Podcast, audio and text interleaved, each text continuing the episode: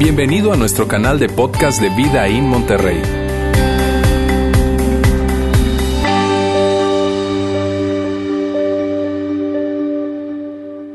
Y hoy estamos terminando nuestra serie Punto de Partida. Ya tenemos ocho semanas. Si alguien por casualidad se había preguntado, ¿y cuándo se va a terminar esta serie? Ok, hoy.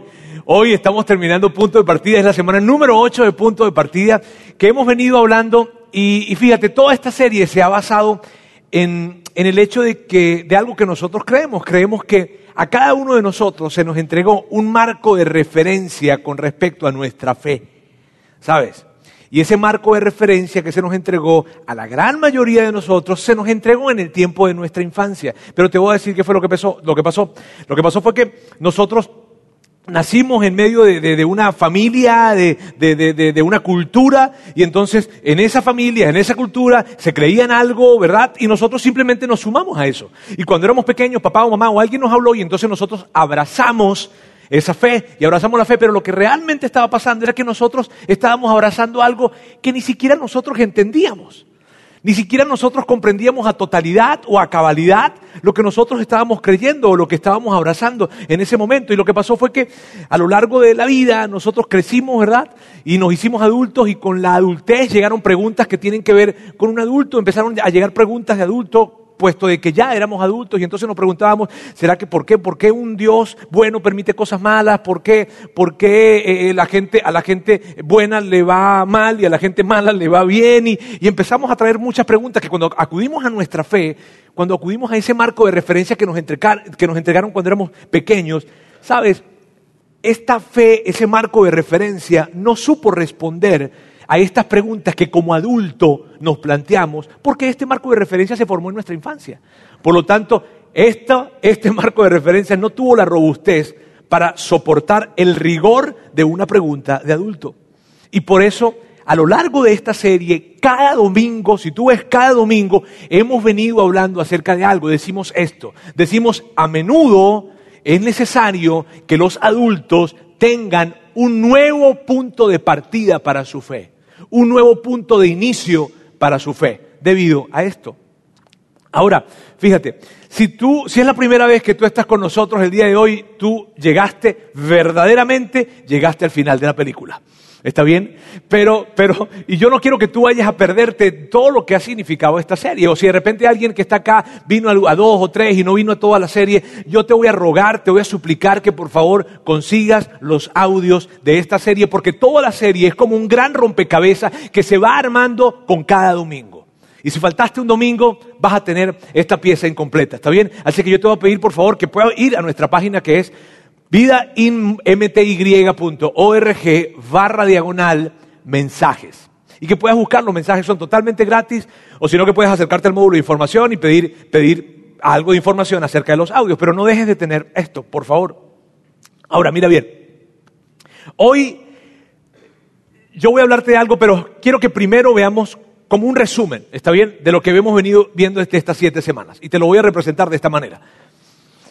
Estos son los temas que hemos venido desarrollando a lo largo de esta serie. lo, primero que hacíamos era decirnos lo siguiente. Si hay alguien que está considerando tener un nuevo punto de inicio en su fe, la pregunta que tiene que contestarse es esta. ¿Quién es Jesús? No, no, es, no es, ¿será que Adán y Eva realmente existieron? ¿Será que realmente andaban desnudos en el, en el jardín del Edén? ¿De verdad? ¿O solamente escribieron eso para llamar nuestra atención? Este, eh, eh, eh, ¿O será que, que, Jonás realmente existió y que vino un pez y se lo comió, o se lo tragó, o lo mantuvo allí? ¿Será que los dinosaurios existieron? Nada de eso es la pregunta que tenemos que hacernos si tú consideras un nuevo punto de partida para tu fe. La pregunta que debemos hacernos es ¿quién es Jesús. Y eso lo hablábamos la primera semana. La segunda semana hablábamos de errar versus pecar, que es esto de que cuando tú y yo de repente vemos y volteamos hacia, hacia lo que hemos vivido en nuestro pasado y vemos esas cosas que hicimos, nosotros describimos esas cosas como errores. Nos cuesta decir que son pecados, pero que nos damos cuenta si nos detenemos y nos sinceramos realmente, nos damos cuenta que eso no son errores. Esos realmente son pecados. Y hablábamos de eso ese domingo, hablamos luego de ganando la aprobación de Dios, y es que habrá algo que, haga que nosotros nos ganemos la aprobación de Dios, sí, sí hay, y es algo sumamente sencillo, y, hablábamos ese día acerca de eso. Luego hablamos de el papel, el papel de las reglas. Lauro nos hablaba acerca de esto y habían dos modelos, la familia y el club. Entonces las reglas, las reglas tengo que cumplirlas porque yo formo parte de algo o tengo que cumplir las reglas para poder pertenecer. Y hablábamos acerca de eso. Ese domingo luego hablamos acerca de esta increíble pregunta que todos en algún momento de nuestra vida nos llegamos a hacer. ¿Qué puede limpiar mi pecado? Y cuando miramos atrás y vemos a nuestra vida en la parte de atrás y vemos esos episodios o esas etapas de la vida que nos generan tanta vergüenza y tanta culpa, nos preguntamos, ¿habrá alguna manera de no sentirme así? ¿Habrá algo que pueda limpiar mi conciencia o mi, o mi pecado? Y si lo hay, y lo veíamos ese día. Y luego hablamos acerca de la gracia, una palabra increíble y que se nos entrega y que es tan increíble que nos cuesta creer que sea verdad. De hecho, nos educaron para creer lo contrario. Y ese día hablábamos de eso y la semana pasada hablamos de no dejes de creer. Lauro nos hablaba de no dejes de creer, no pares de creer, sigue creyendo porque el creer tiene un poder increíble. Ahora, al final del mensaje, Lauro también nos decía que nosotros creíamos en Jesucristo, pero a causa de que nosotros creíamos, Él era real. No, sino que porque Él era real, nosotros creíamos. Y, y esta serie, mira, esta serie ha sido muy profunda. Está digna de un público como ustedes. ¿Está bien? Una serie profunda, una serie filosófica, pero una serie que al mismo tiempo es una serie muy útil. Y que si alguien me dijera, ¿me puedes recomendar alguna serie? Esta es la serie que yo te recomendaría. Así que por favor no dejes de conseguir todas las piezas de este gran rompecabezas. Ahora, el día de hoy yo voy a hablarles de algo que también sucedió. Algo que fue verídico, que fue real, que pasó. Y, y yo hoy voy a tratar de contener mis emociones, quiero decirles, porque este tema a mí me apasiona muchísimo. Y si tú eres un seguidor de Jesús, si tú eres cristiano, católico, si tú eres un seguidor de Jesús, tú necesitas detenerte a pensar y a reflexionar en lo que hoy vamos a hablar. En eso que sucedió hace dos mil años. Tú necesitas detenerte y pensar en eso. Y si tú no eres un seguidor de Jesús, si por lo menos tú estás hoy, eh, eh, eh, sí, estás tratando de, de ver y estás considerando la fe cristiana para abrazar la fe cristiana, esto es increíble porque esto viene a formar parte fundamental de nuestra fe. Pero el punto es el siguiente. Cuando tú puedas ver esto que sucedió, tú, tú vas a decir esto. No es posible que esto haya sucedido si Jesús hoy en día no está vivo, obrando en el mundo, en la vida y en el corazón de las personas. No es posible que esto haya sucedido si esto no es verdad. Eso es lo que vamos a ver. Y yo voy a decirles de una vez qué fue lo que pasó. ¿Qué fue lo que sucedió? Y lo que sucedió fue esto. Cuando Jesús todavía estaba vivo, él estaba en esta tierra, ¿verdad? E, el, ex recaudador de impuestos, Mateo, es quien escribe esta historia. Y él la escribe de primera mano porque él estuvo en un viaje que realizaron Jesús y los doce discípulos. Jesús y los doce discípulos realizaron un viaje hacia el norte de Jerusalén a una ciudad llamada Cesarea de Filipo. De hecho, quiero que veas esta imagen acá. Así luce hoy en día esa ciudad. Esa ciudad luce de esa forma. Ya solamente hay ruinas, obviamente, ¿verdad? Es Cesarea de Filipo. Y en medio de, ese viaje, eran 240 kilómetros caminando hacia el norte, en medio de la nada, en fin, ellos van ahí, tú sabes, buscando qué hacer, buscando qué platicar, y no está registrado las conversaciones que ellos tuvieron. Pero podemos pensar que, y podemos suponer, que ellos iban, en la medida que iban viajando, de repente alguien dijo, oye, ¿sabes que, que, a esa ciudad, a Cesarea de Filipo, le colocaron Cesarea de Filipo en honor a César Augusto, al primer emperador romano? ¿Sabes? Eh, Roma deja de ser república, comienza a ser imperio y el primer emperador es César Augusto y entonces a esta ciudad le cambian el nombre a Cesarea de Filipo por eso. Y, ellos están platicando allí, sí. Y de repente alguien, bueno, fíjate que César Augusto justamente es hijo adoptivo de Julio César que los romanos habían considerado y lo habían colocado en una categoría de Dios. De hecho, en una de las estatuas que levantan de Julio César hay una inscripción en la parte de abajo que dice Deo invicto, al Dios invicto. Y entonces, si César Augusto era el hijo adoptivo de Julio César, quien era considerado como un dios, entonces César Augusto era el hijo de Dios. Y en efecto, así lo llamaban. Le decían Divi Filius, el Hijo de Dios. Y van platicando acerca de esto allí, la plática se pone interesante, pasan una palomita, en fin, y van allí conversando. Y de repente Jesús voltea hacia sus apóstoles, hacia, los discípulos, y les hace una pregunta que es sumamente famosa, que de seguro tú has escuchado esta pregunta. Él voltea y mira a sus discípulos y le dice, a ver, a ver, bueno, sí está bien César Augusto, bien Julio César, en fin, pero quiero que me digan algo. ¿Qué dice la gente de mí? ¿Quién dice la gente que soy yo? De hecho, ¿quiénes creen ustedes que soy yo? Y él lanza la pregunta. Y allí uno levanta la mano, otro dice también, uno dice una cosa, el otro dice otra, pero de repente Pedro interviene en medio de la conversación y dice, eh, eh, eh, yo sé quién eres tú. Y entonces Pedro dice lo siguiente, y esto es lo que dice Pedro. Pedro dice, tú eres el Cristo, el Hijo del Dios viviente. O sea, César Augusto es el Hijo de Dios, pero es el Hijo de un Dios muerto, porque Julio César ya está muerto. Pero tú, tú eres el Hijo del Dios viviente, el que fue, el que hoy en día es y el que siempre será. Y entonces Jesús escucha a Pedro y la verdad que Jesús se impactó con la respuesta de Pedro. De hecho, Jesús se le queda viendo a Pedro y le dice, órale, Pedro, pero yo sé que tú eres inteligente, pero no es para tanto. Esto, mira, esto que tú acabas de decir, te lo tuvo que haber revelado mi Padre Dios. No hay forma de que tú lo hubieses dicho de otra forma. Y entonces están escuchando todos, él dice algunas cosas y después Jesús hace una declaración que más que una declaración es una predicción increíble. Y es lo que, es lo que nosotros vamos a hablar hoy. Y lo que Jesús dijo fue esto. Y él viene diciendo algunas cosas. Y dice, y sobre esta piedra edificaré mi iglesia. Y miren bien, aquí tenemos una situación de tensión. ¿Por qué? Porque para los católicos la piedra es Pedro, ¿está bien? Y para los otros protestantes, evangélicos, cristianos, como se llama el otro grupo, que por cierto estoy yo en ese grupo, ¿bien? Este, nosotros decimos que la roca es la declaración de Pedro y no Pedro. Y sabes, pudiésemos discutir muchísimo acerca de esto, pero ese no es el tema de hoy.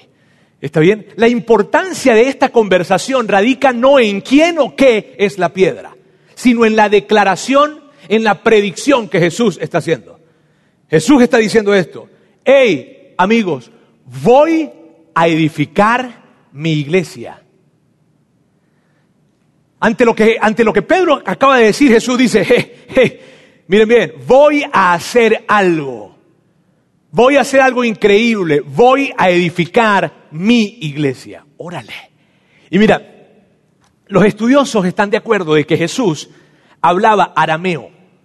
Bien. Así que cuando Jesús estaba hablando, Mateo, quien está tomando nota de este asunto y está recordando toda esta historia, la biografía de Jesús, esa parte de esa conversación, Mateo tuvo que detenerse y pensar, ok, ¿cuál es la palabra que en griego koiné, porque el, Nuevo Testamento está escrito en griego koiné, cuál es la palabra que en griego koiné representa eso que Jesús acaba de decir? Y entonces él dice, ok, ya sé cuál es. Y esta es la palabra que escribe Mateo. A ver, dígala. ¿Ven? Eclesía. Bien, eso significa, o así se lee, eclesía. Ahora, ¿qué es eclesía? ¿Qué significa eclesía? Esto es lo que significaba eclesía. Agrupación, asamblea o congregación de personas. Miren bien, amigos, la palabra eclesía era una palabra común y corriente, no era una palabra que tenía que ver con religión. No era. Era una palabra común y corriente. Significaba asamblea, congregación, agrupación de personas. De hecho, en el siglo V antes de Cristo, Solón fundó una asamblea, una eclesía, la asamblea ateniense, la asamblea democrática ateniense en el siglo V antes de Cristo. Y cuando en los libros de historia de, Grecia relatan qué fue lo que sucedió, dicen que Solón fundó la eclesía democrática ateniense. ¿Sí ves? O sea, no tenía que ver con religión, era una palabra común que representaba una cantidad de personas, agrupación, asamblea. De hecho, esa asamblea que Solón, que Solón fundó, esa eclesía, llegó a tener más de 40 mil miembros. Y, y fíjense bien, lo que Jesús estaba diciendo era esto. Voy a edificar mi asamblea, voy a edificar mi congregación, mi agrupación de personas, voy a iniciarla. Voy a levantar una gran asamblea. Eso es lo que estaba diciendo Jesús. Esa era su declaración. Ahora, mira, él está diciendo eso en medio de la nada. o sea, los discípulos que estaban escuchándolo, ellos sabían a lo que se estaba refiriendo. Y ellos tenían una, una distinción de la palabra eclesía. Y era asamblea, congregación. Y de repente se miraron entre todos. y tú vas a comenzar una asamblea como con cuántos o con quiénes, ¿no? Este, y de hecho, entre los doce estaba Judas, así que no sé si contarlo o no contarlo. Bien, pero, pero el punto es que se están viendo allí ellos y, dicen, pues, eh, Jesús, vas a tener que echarle muchas ganas. Jesús dice, voy a edificar mi iglesia. Ahora miren bien, el error que ha sucedido a lo largo del tiempo, y este ha sido un gran error que, que se cometió, y es este. Por un tema de traducciones, por un tema de transliteraciones o por un tema de comprensión del sentido, todas esas cosas metidas allí, nosotros, tú y yo, terminamos creyendo que iglesia es un lugar. Y por eso esta mañana, cuando tú te levantaste para venir acá, tú dijiste, me voy a levantar porque voy para la iglesia. Y nosotros, por un tema, y fue un error, quiero decirte, fue un error de traducción y transliteración. Por un error tú y yo hoy comprendimos por la palabra iglesia, comprendemos que es un lugar y que es un lugar físico y tiene todo absolutamente una connotación religiosa. Tú no hablas de iglesia y, no lo asocias con otra cosa más que con religión. Pero no era así. La palabra eclesía era simplemente para decir que había una asamblea enorme de personas y ya. Entonces cometimos un error a lo largo del camino. Y miren bien, el punto es lo siguiente. El punto es que Jesús, bueno, no, y quiero decirles algo antes, antes de llegar a decirles lo otro. Y es esto, fíjense, en ese momento que están hablando ellos allí, luego ese grupo de personas, los discípulos de Jesús, regresaron a Jerusalén. De hecho, antes de regresar a Jerusalén, desde allá, desde Cesarea de Filipo, regresaron a Jerusalén. Y cuando iban a regresar, los discípulos le dijeron a Jesús, no, no, no, no, no, no, no vayamos, no vayamos. Jesús, recuerda la última vez que estuvimos allá, no vayamos porque te van a matar. Y Jesús dijo, no, yo tengo que ir. Y entonces Jesús fue, llegó y pasó lo que tenía que pasar. Lo apresaron, lo castigaron, lo torturaron, lo crucificaron y murió. Y mira bien, si tú y yo nos acercáramos y le preguntáramos a, a Pedro, Pedro, Pedro, todavía, justo después de, que, de la crucifixión, ¿está bien? Si después de la crucifixión nosotros nos acercáramos a hablar con Pedro y le dijéramos, Pedro, ¿todavía crees que Jesús es el Hijo del Dios viviente? ¿Todavía crees que Jesús es el Cristo? ¿Todavía crees que Jesús es el Mesías? ¿Sabes lo que te contestaría Pedro? Sin duda alguna. Esto. Me equivoqué. Yo estaba equivocado. Y lo sabemos por los registros históricos que hay. Ahora, ¿sabes qué es lo increíble? Que ese grupo de personas que, que, que huyeron después de la crucifixión y que se dispersaron por todas partes con muchísimo temor, de repente tú los ves en la historia regresando otra vez a Jerusalén, pero con un compromiso, una pasión y un arrojo tan grande que tú te confundes. Pero ¿y cómo? Y hace tres, cuatro días no estabas huyendo y ahora vuelves. ¿Qué onda? ¿Qué es lo que hizo que esos hombres que habían corrido despavoridos ahora regresen con tanta, tanta fuerza? Que ellos vieron a Jesús resucitado. Y cuando lo vieron resucitado, dijeron, órale. Y regresaron entonces con una gran convicción. Los que no creían, ahora sí creen. Y, y, y es súper interesante porque en medio de eso, Jesús luego, luego que resucitó, los llama a una pequeña junta que tenían. ¿Está bien? A una reunión que iban a tener. Y en esa junta, Él les dice algo que está totalmente conectado con la predicción que acabamos de ver. ¿Ok? Vamos a leerlo juntos. Esto es lo que le dice Jesús. Jesús se acercó entonces a ellos y les dijo, se me ha dado toda autoridad en el cielo y en la tierra. Ahora, y eso es lo que está pasando. Jesús está allí en medio de en ese lugar y, hey, hey, eso? Tranquilos. Necesito decirles algo. Y están todos escuchando a Jesús. Dice, se me entregó toda autoridad en el cielo y en la tierra. Y yo no quiero parecer irrespetuoso con esto, pero esa declaración, cuando tú escuchas esa declaración, es, es como, es una declaración muy arrogante, ¿sabes? Porque eso, se me dio toda autoridad, tanto en el cielo como en la tierra. O sea, o eso es arrogancia o es verdad. Pero lo interesante es que cuando Jesús dice eso, nadie de los que estaban allí se ofendió. Nadie. Ninguna persona se ofendió. ¿Por qué? Porque si a ti alguien se te aparece y te dice, hey, mira bien, dentro de tanto tiempo más o menos yo voy a morir. Y a los tres días exactos después de que yo muera, voy a resucitar. Tú le contestas a esa persona de esta forma. Ajá. Pero si efectivamente murió y después de los tres días que él dijo que iba a resucitar, llega y se te aparece y te dice, hello, y después te dice, ¿sabes qué? Se me dio toda autoridad en el cielo como en la tierra. Tú y yo le contestamos, sí, claro, claro que sí, claro que sí. No hay forma de decirle que no, por lo que había hecho y por lo que había sucedido. Jesús había resucitado. Eso era increíble. ¿Sabes? Nadie se ofendió en ese momento. Ahora, fíjense bien. Luego que Jesús dice eso, esto es lo que continúa. Por tanto, por tanto, y ese por tanto, esto es lo que significa. Por tanto, significa, significa que, que, mira, debido a que me dieron toda esta gran autoridad en el cielo y en la tierra, debido a que yo tengo toda esa autoridad, yo voy a canalizar toda la autoridad que me entregaron y la voy a canalizar de esta manera. Eso es lo que significa por lo tanto. O sea, debido a que yo tengo toda esta autoridad que se me entregó tanto en el cielo como en la tierra, ahora yo voy a tomar toda esa autoridad que tengo y esto es lo que voy a hacer con toda esa autoridad. Y allí están todos escuchando lo que le está diciendo. Están probablemente sentados a la fila del asiento esperando a ver qué va a decir. Y entonces Jesús dice, por lo tanto, vayan y hagan discípulos de todas las naciones. Por lo tanto, vayan y hagan discípulos por todas las naciones. O sea, recuerden esto, recuerden que a mí se me entregó toda la autoridad, arriba en el cielo y acá en la tierra. Así es que debido a esto, yo quiero que ustedes hagan algo, que que vayan a todas las naciones, pero que no vayan de vacaciones, ¿está bien? Sino que vayan y vayan a hablarles a otras personas acerca de mí, que vayan a contarles a otras personas lo que ustedes con sus ojos vieron y que ustedes puedan lograr que esas personas entonces puedan hacerse parte de mi gran eclesía, que formen parte de mi asamblea, que sean unos seguidores de Jesús. Eso es lo que quiero que suceda. Entonces Jesús les dice un par de cosas más allí, en fin, y luego les dice esto, y esto es lo que les dice. Y les aseguro que estaré con ustedes siempre hasta el fin del mundo. Ahora, ¿tú sabes qué fue lo que hizo Jesús inmediatamente después de que él dice, y les aseguro que estaré con ustedes siempre hasta el fin del mundo, ¿sabes qué hizo? Se fue. Sí, sí.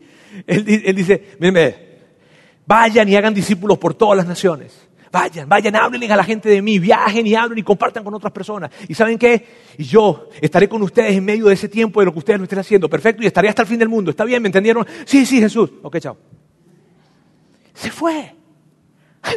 Se fue Jesús. Ahora miren bien, ellos regresaron a Jerusalén, después de que escucharon eso, después de que Jesús les dijo eso, ellos regresaron a Jerusalén. Y regresaron a Jerusalén, y esto lo veíamos la semana pasada, Lauro nos hablaba acerca de eso, y esto lo puedes conseguir en el libro de los Hechos, ¿está bien? Pero ellos regresaron a Jerusalén y regresaron con una convicción bárbara. Llegaron a recorrer todas las calles de Jerusalén y tenían un gran mensaje que decir. Y un mensaje que era muy sencillo, muy corto, pero era un mensaje muy fuerte. El mensaje que traían era este. A ver, a ver, a ver, señores, Jesús, ustedes mataron a Jesús, Dios lo levantó de entre los muertos, nosotros lo vimos, arrepiéntanse. Escúchame, yo, yo no sé si, mira, yo como comunicador veo ese mensaje y yo digo, órale, para escuchar y hacerle caso a ese mensaje, tiene que ser que fue verdad. O sea, no hay otra forma. Ellos llegan y dicen, ustedes mataron a Jesús y ustedes lo saben. Dios lo levantó de entre los muertos, nosotros lo vimos y ustedes también lo vieron. Así es que arrepiéntanse. ¿Y sabes qué empezó en ese momento a suceder? Que la gente empezó a creer, que la gente empezó a reaccionar y a darse cuenta, sí, sí, es verdad, porque no lo vieron uno, dos, tres, cuatro, cinco, sino inclusive más de 500 personas lo vieron. Y algo increíble estaba sucediendo. Lo que estaba sucediendo en ese momento es que inició la iglesia. La eclesía se empezó a formar en ese momento. ¡Wow! Eso que había predecido Jesús eso que él había dicho, voy a edificar mi iglesia, comienza en ese momento. Comienza cuando la gente, cientos, cientos, cientos, inclusive miles de personas creen en esto y creen que Jesús efectivamente había muerto y que efectivamente había resucitado, porque no fue algo que sucedió 200 años después, sino que acababa de suceder en su ciudad. Y lo podían confirmar. Y esto es importante, amigos. La iglesia, la eclesía de Jesús, nació no sobre la afirmación de lo que ellos decían era verdad, porque así nacen todas las religiones. Todas las religiones nacen sobre la afirmación de que lo que yo voy a decirles es verdad. Así no nació el cristianismo. El cristianismo nació por un evento. Ven acá. ¿Tú necesitas creer en esto? ¿Porque es verdad? No, porque esto sucedió. Y la gente empezó a creer. Y eso fue algo espectacular, espectacular. Y durante, dos años las cosas empezaron a ir súper bien. La gente empezaba a escuchar, escuchar, te digo, miles y miles de personas empezaron a creer. Pero algo sucedió. ¿Qué fue lo que sucedió? Que el movimiento dejó de moverse, que la congregación dejó de crecer. ¿Por qué? porque se presentó una gran persecución a los seguidores de Jesús, a los del camino, le decían en ese tiempo. Se presentó una gran persecución y la iglesia, la eclesía, se dispersó. Se dispersó porque querían evitar ser encontrados y apresados. Entonces se fueron a todos los alrededores de Jerusalén. Y mira, esto no está escrito, esto no está registrado, está bien, pero esto es lo que yo creo, esta es mi versión personal, está bien de lo que creo que pasó. Está Dios allá arriba en el cielo, si hay sillas en el cielo, pues está por ahí sentado. Y él está viendo así, y de repente dice, Jesús, ande, vente. Mira, mira tu, el grupo que formaste. Sí, sí, sí. Dejaron de, dejaron de, de moverse. El movimiento dejó de moverse.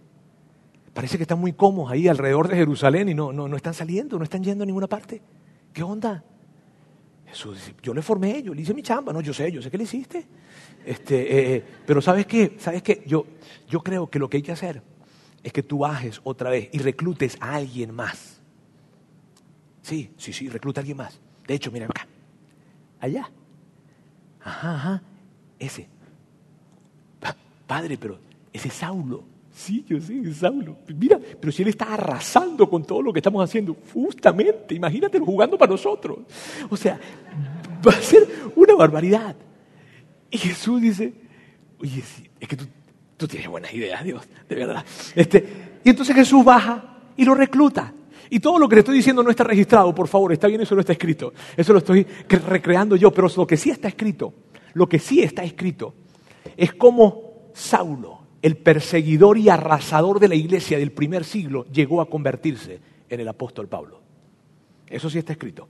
Y está escrito en Hechos capítulo 9. Y tú puedes leerlo cuando llegues a tu casa. Bien, pero es increíble esto. ¿Y sabes qué, cuál es el gran asunto con esto? Que, que Pablo se convierte en un dolor de cabeza para los escépticos. Para las personas que dicen que el Nuevo Testamento, que lo que se relata en el Nuevo Testamento no existió, Pablo, Pablo se convierte en un gran dolor de cabeza. ¿Por qué, Roberto? ¿Por qué se convierte en un dolor de cabeza? Porque Pablo lo que escribe él lo escribió 20 o 30 años después de lo que sucedió. Me explico. Él lo escribió en el año 50, en el año 60 después de Cristo. Entonces, ¿qué es lo, ¿por qué se convierte en un problema? Porque Pablo escribe esto en un tiempo en donde todavía estaban vivas las personas que vivieron en el tiempo que Pablo está relatando que sucedió lo que sucedió. Y no existe en ninguna parte del mundo un documento, un registro, una carta que tenga validez en donde diga que Pablo lo que estaba diciendo no era verdad. No existe un solo documento que alguien diga, Pablo, bájale, bájale, porque yo vivía en Jerusalén en ese tiempo, porque mi primo vivía en Jerusalén, porque mi papá vivía en Jerusalén, porque mi abuelo vivía en Jerusalén, porque yo estuve en Jerusalén. Y eso no fue verdad. Nadie dijo eso. Por eso se vuelve un gran dolor de cabeza para los escépticos. Y, en una oportunidad, mira bien, Pablo, Pablo va a Jerusalén, viaja a Jerusalén y va a hablar con los líderes de la iglesia en Jerusalén. Y cuando va a hablar con ellos empieza a decirles esto, eh, amigos, miren bien, no podemos, mira, yo sé, que, yo sé que estamos acostumbrados probablemente en los últimos años a hablar acerca de esto, pero no podemos dejar de ver que lo que sucedió entre nosotros fue algo bárbaro. O sea que lo que sucedió entre nosotros, lo que hizo Dios entre nosotros, eso de levantar a Jesús de entre los muertos, fue algo sobrenatural. O sea, eso fue algo increíble y nosotros solamente, no solamente, o sea, no podemos quedarnos con esto nosotros solamente. Esto es algo que la gente tiene que saber, no, tan solo los judíos, no tan solo Jerusalén, no, no, no. Todo el mundo tiene que saber que aquí, en esta ciudad, Dios hizo algo espectacular levantando a Jesús de entre los muertos. Y los que estaban escuchándolo le dijeron a Pablo, sí, sí, Jesús, sí, Pablo, tiene sentido lo que dices. Pero ¿qué debemos hacer o qué podemos hacer, Pablo? Y entonces, entonces Pablo agarró un mapa bundi y lo pegó en la pared, agarró un Sharpie, ¿verdad? E hizo, eso tampoco está escrito, pero bueno, agarró, hizo un círculo en Jerusalén y le dijo a ellos, ustedes encárguense de este círculo, de lo que está en este círculo. Y todo lo que está alrededor, yo me encargo. Ese era Pablo. Y se encargó. Pablo se subió en un barco y entregó su vida, entregó sus próximos 30 años a viajar por todo el mar Mediterráneo. Yo quiero que tú veas esta imagen que está acá. Esta, esta, es la imagen del mar Mediterráneo. Hacia este lado está Damasco, está Jerusalén. Hacia allá está Italia. ¿Viste la botita? Allá. Bien, hacia allá está Roma, donde también estuvo Pablo. Y en todos esos puntos que tú observas allí, en todos esos puntos que estás ahí, Pablo fue. Y alguno de esos sitios fue y fue dos veces. Y, y, y él viajó por todo ese lugar. Durante 30 años viajó. Y sabes que es increíble que en todos esos puntitos donde tú ves allí, Pablo fue fundando eclesías, asambleas y congregaciones de gente que lo que hacían era hablar de Jesús como Salvador. Y se fue Pablo. Y, sabes, y cuando Pablo iba a todos esos lugares, cuando Pablo iba a todos esos sitios, mira bien, mira bien, mira. Pablo llegaba y él no llegaba diciéndoles, quiero hablarles acerca de la parábola que Jesús el Maestro enseñó. No. Quiero hablarles acerca de aquel famoso sermón del monte en donde estaban. No. Quiero hablarles del hijo pródigo. No. Es lo que llegaba a todos esos sitios era diciéndoles esto. Señores, algo increíble sucedió en Jerusalén. Dios levantó de entre los muertos a Jesús. Lo resucitó. Él es el Mesías. Él es el Cristo. ¿Y saben qué, Pablo? Tengo pruebas. Hay pruebas de esto. Yo lo vi. Y muchas de las personas que estaban ahí, o algunas de las personas que estaban allí, como tenían amigos, primos, familiares que vivían en Jerusalén, empezaron a confirmar de alguna manera, ¿será cierto eso? Y cuando de regreso de sus cartas les decían, primo, es cierto, mucha gente creyó. Y la eclesía seguía creciendo, creciendo y creciendo increíblemente. Pero Pablo un día se encontró preso.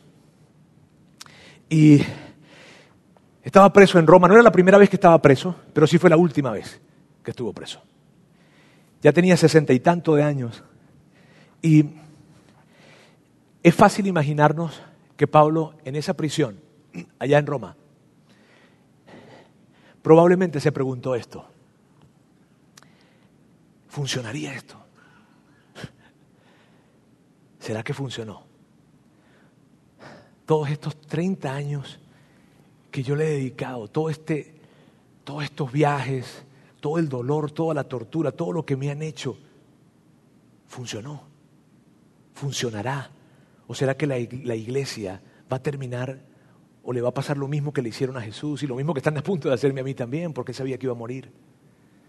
Y en esa cárcel, Pablo tuvo que haberse preguntado eso. ¿Sería que funcionó? ¿Será que funcionó tanto esfuerzo? ¿Valió la pena? Y probablemente Pablo empezó a escuchar las pisadas de la guardia pretoriana bajando las escaleras. Y él sabía que iban por él. Que esa era la última vez que iba a escuchar esas pisadas. Porque ese día él iba a morir. Y ahora yo quiero pedirles que ustedes usen su imaginación. Si, hasta ahorita la han hecho, si hasta este momento han usado un poco su imaginación, yo les pido por favor que ustedes usen más su imaginación. Que le metan esteroides a su imaginación. Pero esto es lo que vamos a hacer. ¿Están listos? Esto es lo que vamos a hacer. Vamos a imaginarnos que nosotros vamos a meternos en una máquina del tiempo y vamos a llegar justo en la caminata que Pablo va a tener desde donde estaba preso hasta el lugar en donde lo iban a matar, a ejecutar. ¿Bien? ¿Están listos? Y vamos a imaginarnos eso. Entonces, llegamos y estamos allá, en el primer siglo, en Roma. Pablo Y de repente Pablo se nos queda viendo así medio raro, porque, porque estamos vestidos, pues tú sabes, raro, ¿no? Para el tiempo. Pablo, venimos del futuro. Así, sí. Pablo, venimos a decirte algo. ¿Qué? Pablo, funcionó. Sí funcionó. Funcionó. Y Pablo no puede creerlo. ¿Qué? Yo quiero que tú veas esta imagen que está acá. Ese es el Coliseo Romano. Y por ahí está una calle, una, una, de las calles donde Pablo tuvo que haber caminado. Y por ahí estamos tú y yo. Y entonces le vamos a decir a Pablo esto. Esto es lo que le vamos a decir. Pablo, Pablo, Pablo, mira, mira, mira alrededor, mira alrededor de ti, mira alrededor todas estas casas. Tú estás viendo, Pablo, tú estás viendo todos esos iconos que hay de dioses eh, griegos y romanos, Júpiter, Minerva, Juno, en fin. Tú los estás viendo, Pablo. Quiero decirte algo. Pablo, va a llegar un día en donde ninguno de esos íconos van a quedar en esas casas. No, no. Y lo que va a haber en cada techo de cada casa de esta ciudad es una cruz. Pero no para representar la crucifixión romana, Pablo, sino para representar una sola crucifixión, la de tu Salvador. ¿Qué? Sí. Pablo, Pablo, mira, mira, mira, mira ya. Mira, mira. Ahí está el circo de Nerón, que por cierto era el lugar en donde lanzaban a los cristianos para ser despedazados por animales salvajes. Pablo, mira ese lugar. En ese lugar van a construir un edificio espectacular. ¿Y sabes por qué? ¿Por qué? En honor a tu amigo Pedro. ¿De veras? Sí. Y lo van a llamar la Basílica de San Pedro. De hecho, Pablo, la gente cuando entre en ese lugar y vea lo que hay adentro, se van a recontramaravillar porque habrá muy pocas cosas en ese tiempo que sean tan espectaculares como la parte interior de ese lugar. Wow, Pablo, mira.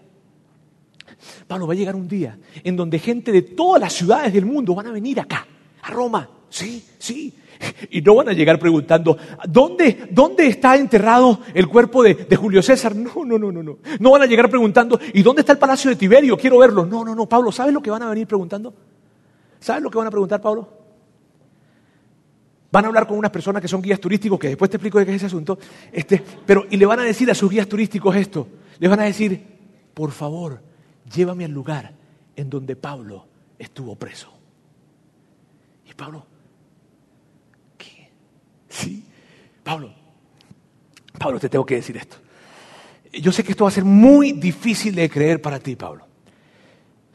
Pero Pablo, llegará un día en que el imperio romano ya no va a existir.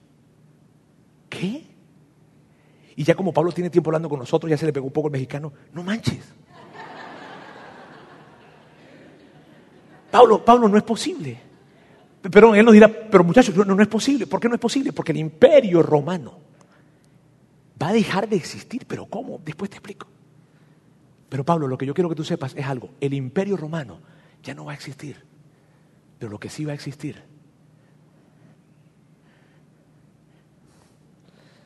son eclesías en casi todas las ciudades más importantes del mundo y en casi todos los países más importantes del mundo. Habrán pequeñas y grandes asambleas de personas hablando acerca de Jesús, tu Salvador.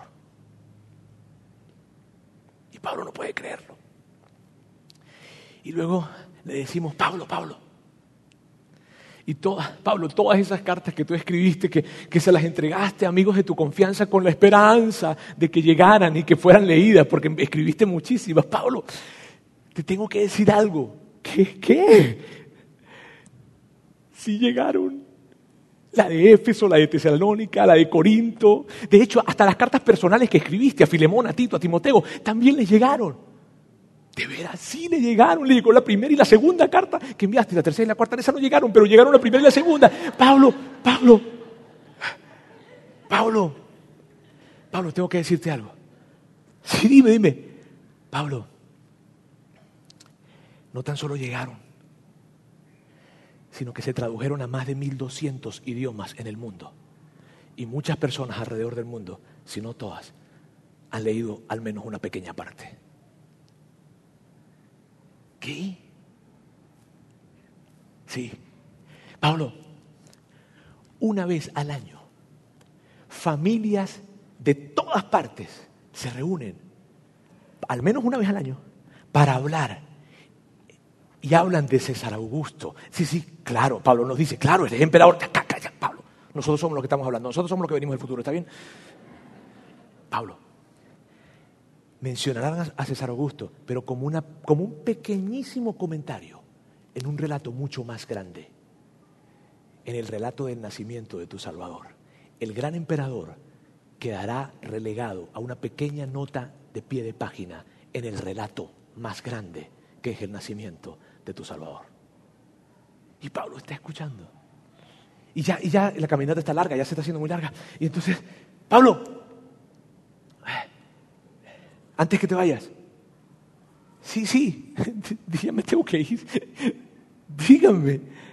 Pablo, habrán padres en muchos lugares del mundo que le colocarán a sus hijos tu nombre. Y a sus perros les llamarán Nerón. Pero a sus hijos, Pablo y aún Pedro, tu amigo. ¿Tú crees que Pablo pudo haberse imaginado todo eso? ¿Tú crees que Pablo pudo haberse imaginado que ese lugar en donde él estaba, que eran los responsables de la crucifixión de su Salvador y que estaban a punto de ejecutarlo, llegaría a ser para muchas personas la capital mundial del cristianismo? ¿Tú crees, ¿Tú crees que Pablo se llegó a imaginar que dentro del Coliseo habría una cruz colgada en honor a los mártires que murieron en ese lugar? ¿Tú crees que Pablo llegó a imaginarse eso? ¿Sabes qué? No. Él nunca pudo haberse imaginado lo que sucedió. No, no. Pero sabes, sí sucedió. Sí sucedió. ¿Y sabes por qué sucedió? Sucedió porque Jesús lo predijo. Porque Jesús, eso fue lo que él dijo. Y él dijo, yo voy a edificar mi iglesia sobre esta piedra y las puertas del reino de la muerte no van a prevalecer contra ella. O sea, Jesús cuando estaba con sus discípulos le dijo, amigos, ni mi muerte ni la muerte de ninguno de ustedes va a detener que la iglesia se levante y que la iglesia avance. Nada, porque mi presencia estará en ella. Porque mi, mi espíritu estará en ella. Y nunca, nunca, nada la detendrá. Y yo estaré con ustedes cuando vayan a otros lugares y vayan a otras naciones a hablarle a gente que hace dos mil años yo resucité, Dios me levantó de los muertos, yo estaré con ustedes hasta el fin de los tiempos. Y nada lo va a detener. ¿Y sabes, que me encanta, ¿sabes por qué me encanta hablar esto? ¿Cómo lo podemos negar? Ahora mira, mira. Mientras, mientras tú piensas de esto que estamos hablando, mientras que tú piensas y probablemente tú estás en este lugar y estás considerando, considerando un nuevo punto de partida para tu fe. Y mírame bien, si tú eres eso, por favor, quiero que, quiero que si tú eres esa persona, por favor, quiero que estés atento conmigo. Si tú tal vez estás considerando un nuevo punto de partida de tu fe, un nuevo punto de partida, un nuevo punto de inicio para tu fe, y estás viendo entre varias creencias, entre varios sistemas religiosos, tú necesitas detenerte a pensar en esto. ¿Qué vas a hacer con lo que te estoy diciendo? ¿Qué vas a hacer con la historia escrita, documentada, real, de que un grupo de personas en el primer siglo que llegaron a Jerusalén diciendo, Dios levantó de los muertos a Jesús y nosotros lo vimos y ustedes también. ¿Qué vas a hacer ante eso? ¿Qué puedes hacer con respecto a esa realidad en donde inició la eclesía y en donde se levantó la iglesia y nació la iglesia. ¿Qué vas a hacer? Tienes que responder de alguna forma. Y para todos quiero decirles algo. Tú, tú recibiste una invitación. Tú recibiste una invitación directa. ¿Para qué? Para formar parte de la actividad de Dios en este planeta, a través de la iglesia local. Tú recibiste una invitación. Tú recibiste la invitación de ser parte de esta gran eclesía para que entonces la influencia de la iglesia sea cada vez mayor, para que entonces la interacción de la iglesia, de la eclesía, sea cada vez más grande con su comunidad.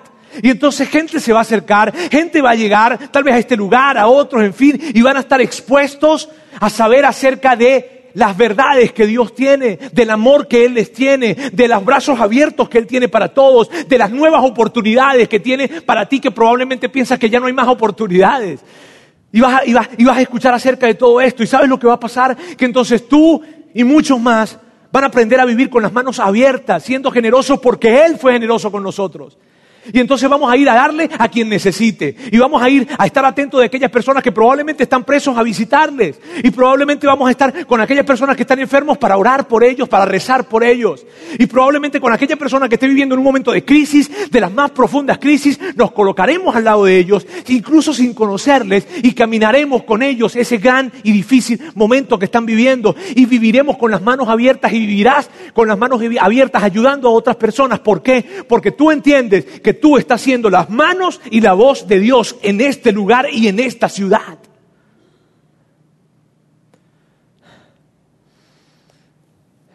Mira, mira bien. No hay nada, nada que pueda detener la iglesia, ni siquiera la misma iglesia. ¿Cómo es? La iglesia, cuando tú y yo vemos lo que ha sucedido con la iglesia a lo largo de los años, la iglesia ha cometido cosas tan vergonzosas, tan, tan oscuras. ¿Y sabes qué es increíble? Que aún con los errores que la misma iglesia ha cometido, su crecimiento no se detuvo. ¿Por qué? ¿Porque somos muy inteligentes? ¿O porque hay unas oficinas centrales que nos están organizando? No, porque Jesús dijo que en su iglesia y sobre su iglesia nada la iba a detener. Por eso quiero decirte esto. No hay nada, amigos, miren bien, no hay nada que ustedes puedan, en nada en lo que ustedes se puedan involucrar que tenga más impacto que la iglesia. Ni un partido político, ni una fundación, ni una organización, nada que ustedes puedan hacer que tenga la garantía de que siempre va a permanecer. Nada. Y por eso yo me atrevo a decirles hoy lo siguiente levanten su mano, pero no literalmente, sino levanten su mano y digan, ¿qué hago con lo que acabo de escuchar, vale? O sea, ¿qué hago cuando entiendo que Jesús dijo que iba a crear una iglesia, que la iba a levantar y que no se iba a detener? Y dos mil años después estamos tú y yo aquí para confirmar que fue así. Levantas tu mano entonces y dices, ¿qué hago para ser parte de esto? ¿Cómo puedo ser parte de esto? Porque sucedió. Dime, sucedió. No hay nada en lo que tú y yo podamos hacer que tenga tanto impacto como la iglesia. Nada. No hay nada, ninguna organización que tenga la garantía que Jesús entregó sobre la iglesia. Nada la detendrá. Permíteme orar. Dios, quiero darte gracias. Gracias porque,